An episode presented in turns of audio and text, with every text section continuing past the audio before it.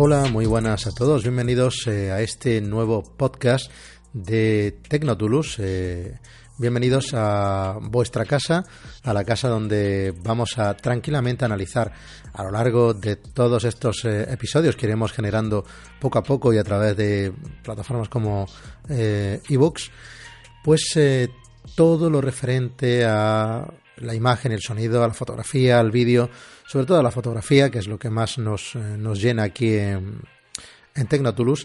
Y vamos a ir, eh, bueno, pues eh, desmigajando diferentes temas de los cuales, por supuesto, os quiero hacer partícipes si queréis hacerme llegar vuestras sugerencias de temas concretos. Por favor, podéis hacerlo a través del correo electrónico aperandres.gmail.com es el correo mm, pues de Tecnotulus, tanto para el canal de YouTube como para este podcast, así que podéis acercaros a mí gracias a ese gracias a ese correo.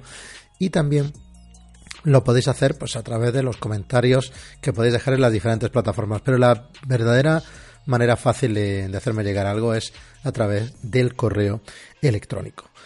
El tema que nos ocupa hoy en este tercer podcast de la temporada es eh, un tema muy es un tema muy interesante para la gente que eh, que comienza en esto de la fotografía. Me refiero a cómo comenzar en la fotografía. Cuando digo cómo comenzar en la fotografía, me refiero a cómo eh, formarse, cómo aprender los eh, caminos que nos van a llevar a hacer buenas fotografías. Evidentemente no hay un solo camino, evidentemente hay muchas opciones, pero de todas ellas, mm, ¿cómo orientarnos un poquito en esa amalgama de cosas? Bueno, pues para empezar por, eh, por el principio, si nos vamos a la, a la formación reglada, en realidad hay muy poca formación reglada en este mundo de la fotografía como digo, eh, si nos eh, queremos formar regladamente en fotografía, podríamos buscar un grado que desde hace poco tiempo podemos estudiar en diferentes universidades de nuestro país, pero, em, pero bueno, no, no, no está en todas las universidades y no es tampoco tan inminente el poder hacerlo. Además, esa, esa eh, formación reglada que yo he encontrado, por ejemplo, que podemos hacer a través de la escuela universitaria TAI, vale eh, del orden de 8.500 euros en un grado de formación de cuatro años. Bueno, eh, es una opción. Hay más opciones de formación reglada. Si nos vamos a los módulos de, de FP, tenemos módulo de grado medio y de grado superior, donde podemos también formarnos, pero em, poco más, poco más. Luego hay carreras que lo tocan el tema fotográfico pues, eh, pues de soslayo, como ocurre con eh, la carrera de Bellas Artes, donde es poco más que una asignatura, aunque bueno, transversalmente siempre lo vamos a tener en esa carrera, la disciplina fotográfica, obviamente, por razones eh, evidentes, ya que Em, pues mm, vamos a trabajar en, la, fotografía es arte y además vamos a utilizarla como herramienta. Así que por esa doble vertiente. Y también en, en todo el tema de comunicación audiovisual pues también lo vamos a tener pero como partes secciones de la formación general. Otra manera muy buena de acercarse a la fotografía es la que yo hice. No es que la vaya a defender, no es la mejor, eh, no te eh, da ningún título, pero probablemente sea la más eh, satisfactoria. Me refiero a, la, a ser autodidacta, a acercarse a la fotografía eh, intentando buscar uno, pues toda la información necesaria. Esto, cuando yo me formé, pues hace ya muchos años, pues fijaros que no había cámaras digitales, con eso lo he dicho todo, pues era bastante más complicado, porque algo muy importante en fotografía, ya os lo digo desde ya mismo, es practicar, ¿no? Y cuando yo me formé, pues no había cámaras de fotos eh, digitales y esto implicaba que para mm, seguir formándose, para practicar, había que gastar carretes. Y vaya, si la economía se resentía, se resentía y mucho. Pero bueno, eh, hoy por hoy esto es mucho más fácil. Primero gracias a los medios que tenemos en cuanto a cámaras fotográficas, en cuanto a equipos. Como digo, no es ni parecido formarse con una cámara analógica que con una cámara digital. Hoy por hoy sabéis que hay gente que sigue trabajando con cámaras analógicas, más por una cuestión romántica de romanticismo que no por una cuestión práctica, obviamente. Pero es que para formarse sí que no tiene el más mínimo sentido. ¿Por qué digo esto? Bueno, pues muy sencillo. Fijaros, os voy a poner un, cliché de cómo yo empecé a aprender fotografía de manera práctica. Yo me compré mi primera cámara eh, de entidad, era una Pentax eh, Reflex, mi primera Reflex, que bueno, eh, era, era el, mi tesoro, mi, mi, auténtico tesoro, y dije, bueno, vamos a empezar a aprender fotografía. Empecé a buscar, ahora os diré dónde, pero a la hora de la práctica, que es lo que os quería comentar, pues yo decía, bueno, vamos a ver un ejercicio de fotografía del agua. Recuerdo, todavía tengo la foto por ahí y el negativo, por supuesto, de un chorro de un pilar de un pueblo de aquí, de, mi tierra, de Granada. Era además en, eh, lo diré, en Huejar Sierra, recuerdo perfectamente el, el, lugar. Entonces dije, bueno, pues vamos a hacer una foto de el agua cerrando mucho el diafragma y por lo tanto teniendo una velocidad de obturación muy lenta. Todo lo lenta que pueda tener sin necesidad de usar ningún tipo de filtro ni nada por el estilo. Entonces, bueno, sé lo que me daría. Me dio aquello, pues yo qué, yo qué sé, todo esto con el ISO estable, porque el ISO no lo podías cambiar. Claro, el ISO era el ISO que te daba el carrete. Y el carrete era de 100 ISO, chimpún, eh, es lo que había. Entonces, pues no sé, me salió una foto de rondando el segundo de, de disparo o algo así. Muy bien, pues cogía foto número uno del carrete número tal. Eh, tiempo de exposición, y lo anotaba en una libretita que llevaba. Velocidad de obturación, y lo anotaba.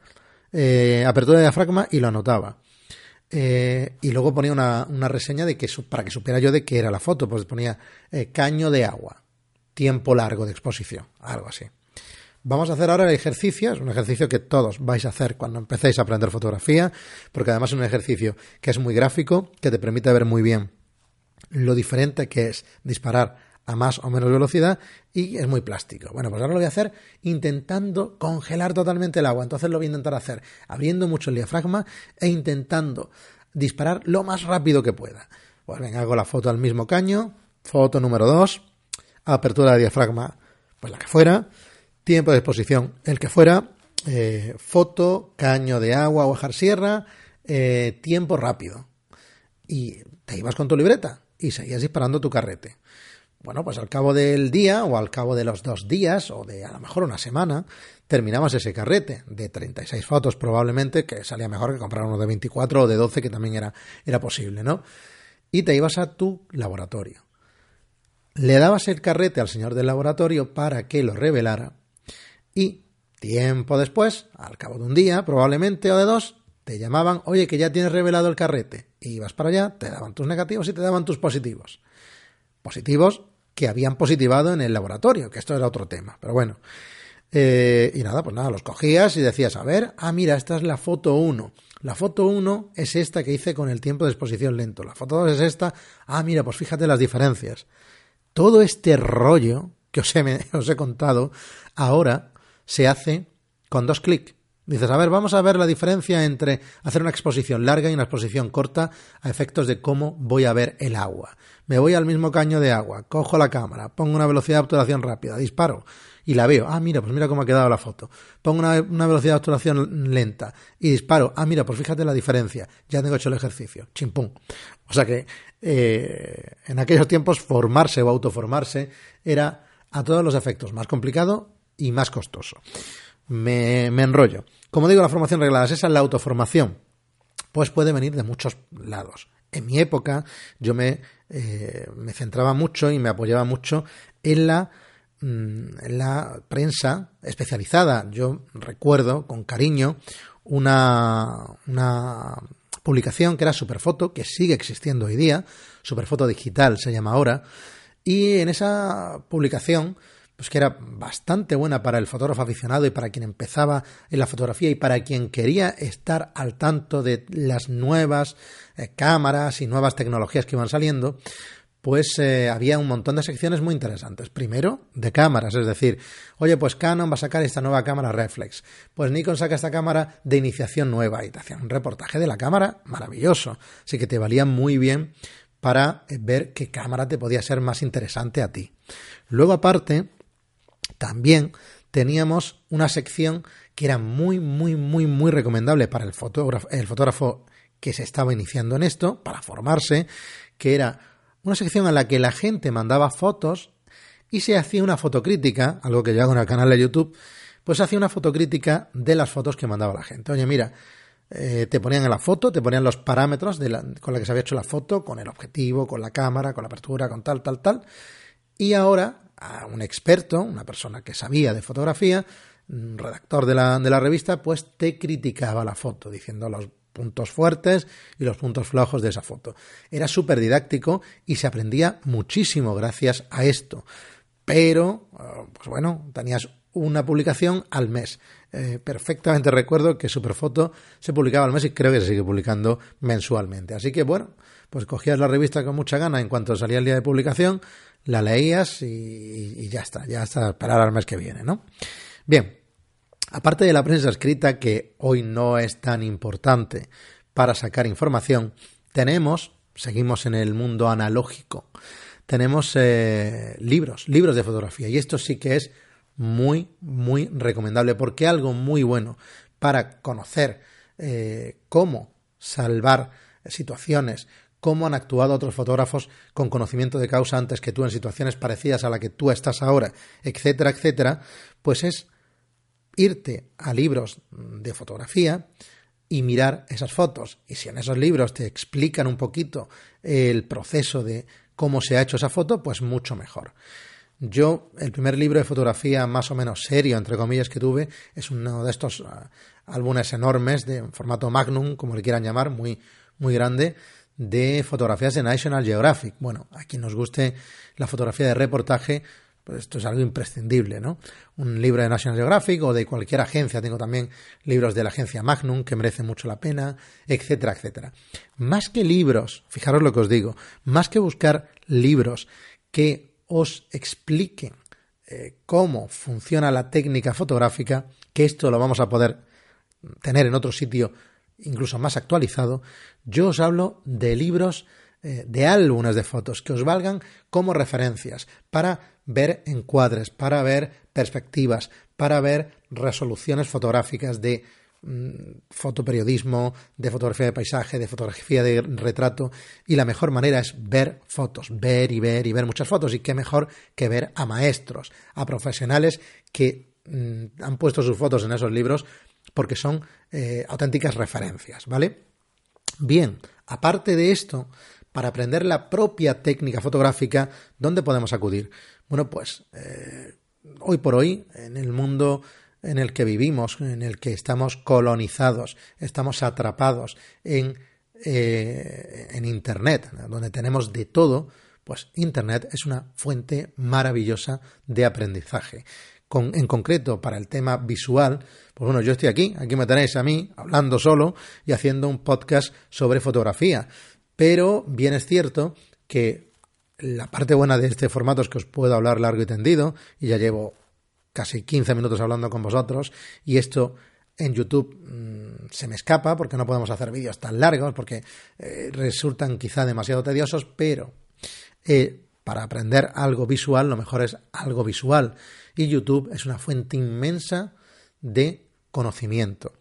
Eh, hay canales, pues bueno, humildemente como el mío y otros tantos centenares mucho mejores que el mío, donde gente aficionada, profesional, eh, con muy buena intención de transmitir conocimientos, os van a legar en diferentes vídeos, en diferentes tutoriales, diferentes técnicas fotográficas. Yo, sin entrar en más detalles, que ya haremos un, ya haremos un vídeo sobre los mejores canales de fotografía y vídeo que hay en YouTube. Por supuesto, lo tengo que hacer, es impepinable que tengo que hacerlo, pero sin entrar en, muchos líos, pues os, recomiendo canales como el de mi amigo eh, Javi de Tecnomad, que, mm, bueno, explica, tiene una capacidad de explicar todo al mínimo detalle que ya me gustaría a mí y para equipo fotográfico es un muy buen canal. Eh, canales como el, de gran, el gran Joan Vendrell, que yo lo sigo desde hace mucho y me parece súper didáctico, eh, o Ruben Guo, que también nos acerca mucho eh, diferentes técnicas, etcétera, etcétera, y, muchos más, ¿no? Pero bueno, así a bote pronto me vienen, me vienen estos. Ya digo que haré un podcast concreto sobre qué canales podemos seguir o qué canales son interesantes de seguir en YouTube si te gusta la fotografía y por qué me gustan. Eso o, qué es lo más llamativo de los diferentes canales. Bueno, eh, aparte, aparte de esto, y, o, en relación a esto, no solo YouTube es una fuente de información, sino que dentro de YouTube, dentro de este mundo de Internet, sí que tenemos eh, parcelas algo más regladas. ¿A qué me quiero eh, referir o a qué me refiero? Bueno, pues por ejemplo el propio Joan Mendrell forma parte de una plataforma que se llama eh, Naturpixel, Naturpixel, que nos ofrece cursos online de fotografía. Pues bueno, hay que, cuidado, hay mucho, hay mucho donde elegir, así que hay que saber seleccionar.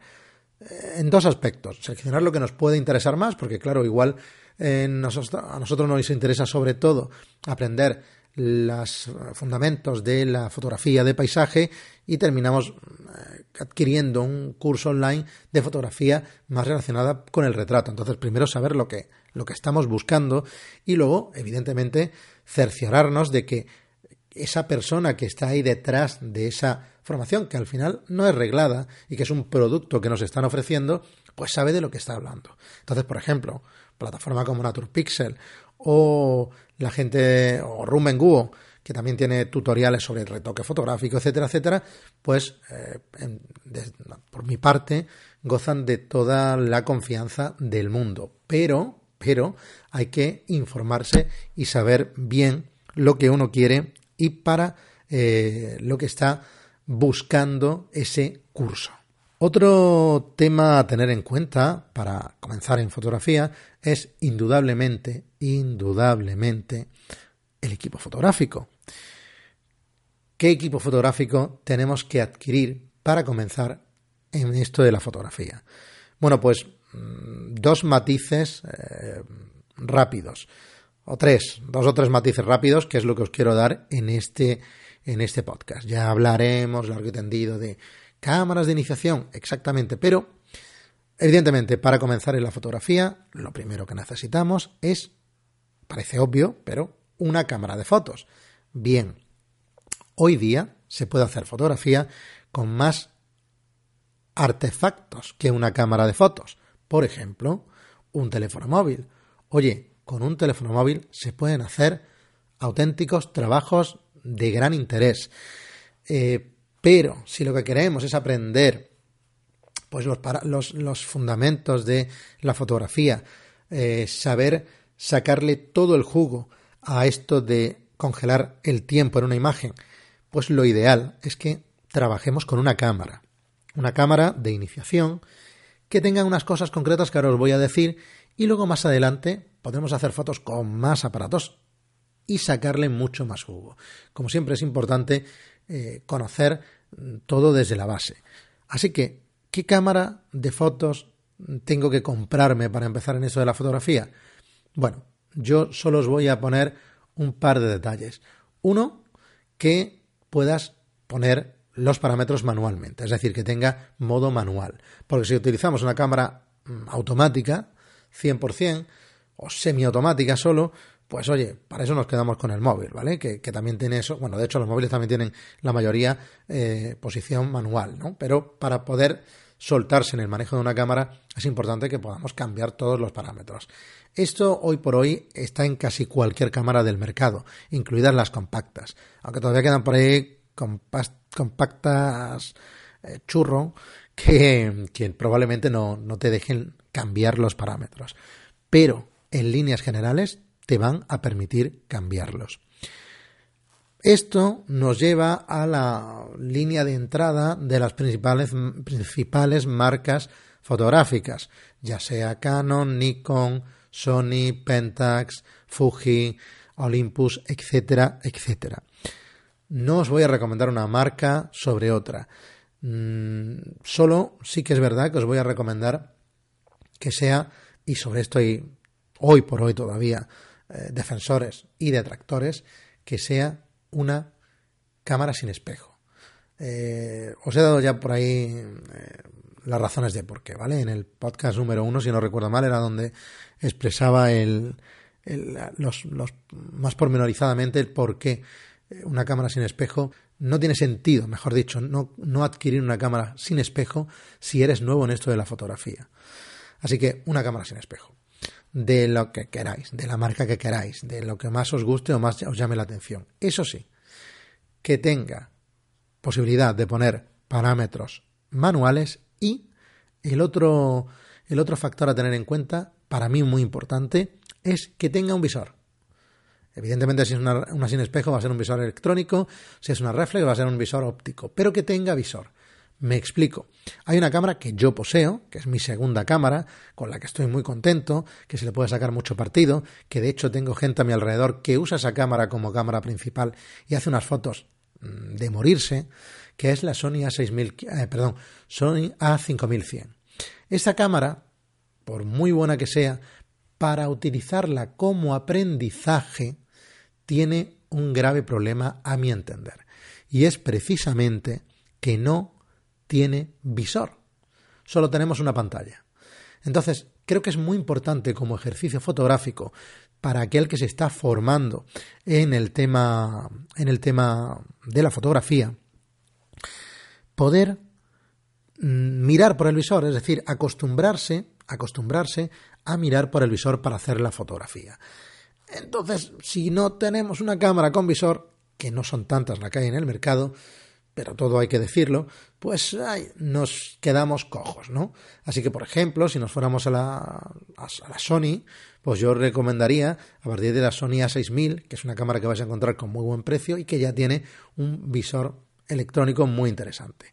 Así con cualquier otra marca. No, no quiero yo, evidentemente, yo conozco mejor el producto Sony porque es mi, mi marca, es la, mi equipo Sony y también conozco relativamente bien el, el equipo o el, producto Nikon, porque durante muchos años he utilizado Nikon. No he tenido una sola Nikon, sino que he tenido mínimo, a ver, he tenido dos Nikon, dos, Nikon.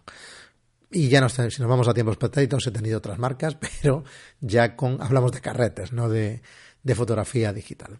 Así que eso es lo importante para empezar en el, eh, en el mundo fotográfico en cuanto a cámara. El otro, mm, o la otra parte del, equipo fotográfico que para mí es imprescindible si vamos a empezar en esto de la fotografía es comprarse un pequeño trípode.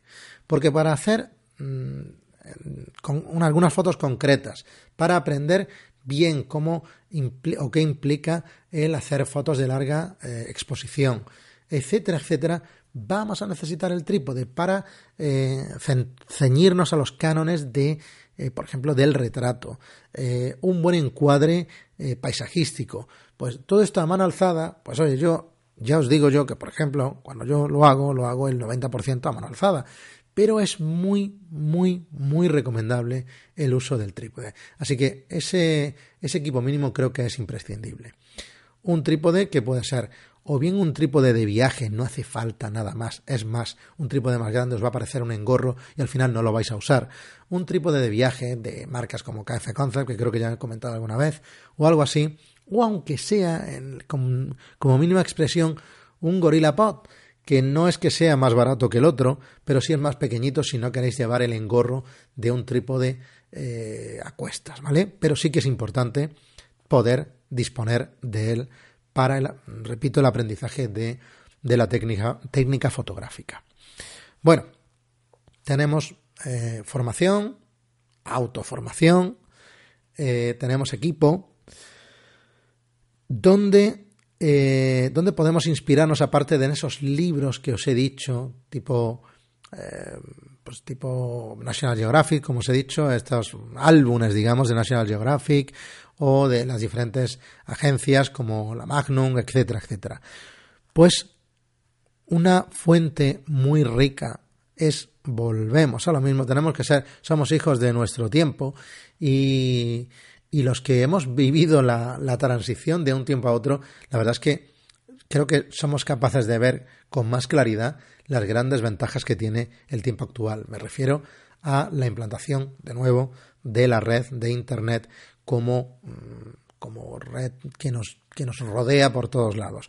Porque tenemos una serie de eh, redes sociales eh, que van orientadas a, a, la, imagen de una u otra manera y que pueden ser un, una fuente inagotable de, eh, de inspiración. Evidentemente, bueno, ya os he hablado de YouTube, que también podríamos considerarla una red social, aunque no es tan así. Pero luego tenemos, a todos os va a venir de cabeza, lo primero, Instagram. También habrá que hacer un podcast, yo esto debería de ir anotando lo que, nunca, que me sale cuando hablo, pero luego tengo que anotarlo.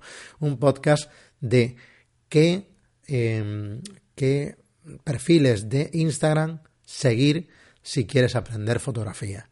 Según yo, claro, pero bueno, eh, dependiendo de lo que te interese en el mundo fotográfico, podrás eh, seguir a unos o a otros, pero tenemos eh, casi todo fotógrafo que se precie, ya os lo digo yo, tiene un perfil de Instagram. De hecho, como es una red social que en principio está orientada a la fotografía, pero que, mmm, problema que tenemos, está muy polarizada al mundo juvenil y no tanto al mundo fotográfico, pues casi todos los fotógrafos tienen un perfil en Instagram, pero hay muchos que no lo trabajan demasiado. Pero podemos encontrar auténticas joyas en esta red social y sabiendo qué perfiles, orientándose un poquito en los perfiles a seguir, vais eh, a poder encontrar un montón de inspiración. Redes sociales muy a tener en cuenta, mucho más específicas fotográficas. Bueno, hay una que fue muy, muy popular hace años, que cayó un poco en el olvido, pero bien es cierto que ha ido un poco en el olvido del público general, pero se mantiene como un buen referente para el público más especializado, es decir, para lo que a nosotros nos interesa, para el público fotográfico, y es Flickr. Flickr está ahí y es una red, además que tiene unas particularidades a la hora de poder buscar en ella, que nos permite hacer búsquedas por localidades. Por ejemplo, es decir, yo, eh, no sé, quiero inspirarme para una foto de paisaje eh, me voy a Murcia y quiero saber qué mm, encuadres, qué fotos, qué localizaciones puede haber interesantes en Murcia. Tú pones Murcia y te van a salir fotos que están etiquetadas con Murcia y por lo tanto vas a poder investigar ahí. Luego también te vale porque puedes buscar fotos por cámara de fotos o por objetivo. Oye, estoy interesado en ver cómo va este objetivo porque me han dicho que es muy bueno y no sé si adquirirlo o no. Pues te puedes ir a Flickr, busques el objetivo y toda la gente que ha hecho fotos con ese objetivo va a aparecerte ahí y vas a poder ver los resultados online de ese objetivo. Así que es muy, muy recomendable. Y la otra, la otra red social que yo recomiendo es 500px, es una red mucho más eh, especializada, mucho más minoritaria, pero bueno, aquí hay unos trabajos de una, de una calidad eh, brutal, así que eh, no dejéis de buscarla, 500px un, eh, una joyita de trabajos fotográficos que vais a encontraros aquí. Teniendo toda esta información, teniendo nuestro equipo fotográfico eh, y teniendo las ganas de aprender esto tan bonito que es la fotografía, señores, ya solo nos queda una cosa, que es fotografiar. Y tenemos que fotografiar hasta volvernos locos. Y afortunadamente en el mundo digital, como os decía al principio del podcast, en el mundo digital esto es todo mucho más fácil. Así que podemos hacer mil fotos cambiando cada, en cada una eh, un parámetro y ver las diferencias y ver cómo influye. Y además, el hacer muchas fotos te permite controlar mucho antes tu equipo. Lo que uno antes conseguía controlar el equipo después de llevar, no sé, 50 carretes, pues ahora lo, consigues controlar en el tercer día de uso. Si te pones, ¿no? ¿Por qué? Pues porque, oye, a lo mejor has echado dos mil fotos, pero da igual. El tema es que, como, como no te cuesta nada hacer una foto, pues es ponerse y buscar los límites de tu equipo fotográfico. Saber más o menos eh, qué rango eh, dinámico tiene en realidad, no lo que te diga la especificación técnica, sino que tú digas, vale, vale, aquí tenemos esta luz, esta sombra, a ver qué tal, cómo sale esto, saber hasta dónde sube el ISO sin que te sea molesto a ti, eh, etcétera, etcétera, etcétera. Las baterías, cuánta necesidad de batería va a tener si hago esto o hago aquello otro, eh, si el estabilizador de la cámara o el estabilizador de, este objetivo que me trae la cámara que es estabilizado, hasta dónde llega según yo, hasta dónde puedo yo fotografiar sin que esto se me desmadre, etcétera, etcétera, etcétera. Así que es muy importante fotografiar mucho, tanto para conseguir visión fotográfica, que es la clave, es la madre del cordero, como para también controlar los, los límites de nuestro equipo, que esto es vital. Luego ya hablaremos de equipos, pero ya os digo yo, esto os lo aseguro, y quien os diga lo contrario es un farsante, que hoy por hoy no hay cámara mala. Puede gustarte más los controles de esta o de otra, puede gustarte más cómo mm, termina las fotos esta para paisaje, este autofocus es mejor que este, esto sí, ¿no? Hay matices, pero oye, cualquier cámara del mercado, cualquier cámara del mercado de iniciación, la Canon de iniciación, la Nikon de iniciación, la Sony, cualquiera. Tú coges la cámara y haces una foto y te va a dar un resultado realmente apabullante. Así que eh, lo que tenemos que hacer es controlar nuestro equipo y saber qué son todas las opciones que podemos tener con él. Esto que se debe de hacer es lo que luego convierte al fotógrafo mm, usuario de una marca y no de otra. ¿Por qué? Pues porque cuando uno tiene controlado cómo funcionan los, eh, los menús y los parámetros de una marca, pues ya te cuesta mucho trabajo cambiar de marca. Porque evidentemente, si tú te compras una Nikon D3400, no va a ser lo mismo que si te compras una Nikon D750. Ya te digo yo que no. Pero los menús, la manera de funcionar, sí que es mm, la madre y el padre o, la madre y el hijo el uno del otro. Entonces, claro, todo te es más, mm, más familiar a la hora de seguir evolucionando, a la hora de tener que cambiar de equipo. No que sí, os lo puedo decir desde la propia experiencia.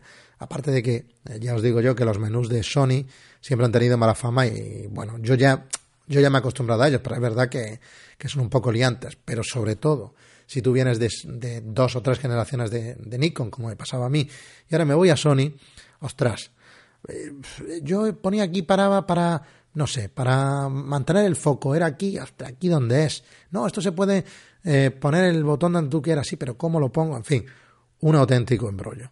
Así que es muy importante. Es una de las primeras misiones de alguien que está aprendiendo fotografía es, uno, saber controlar el, eh, saber controlar los parámetros, saber empezar a tener ojo fotográfico y saber controlar los límites de nuestro equipo. Y con esto tenemos las bases para comenzar a fotografiar y por lo tanto a aprender eh, esto que nos llena, por lo que habéis escuchado, imagino, el podcast, que es aprender fotografía. Cualquier duda que tengáis, cualquier consulta que queráis eh, hacerme llegar, os recuerdo que a través del correo aperandres.gmail.com me la podéis hacer llegar.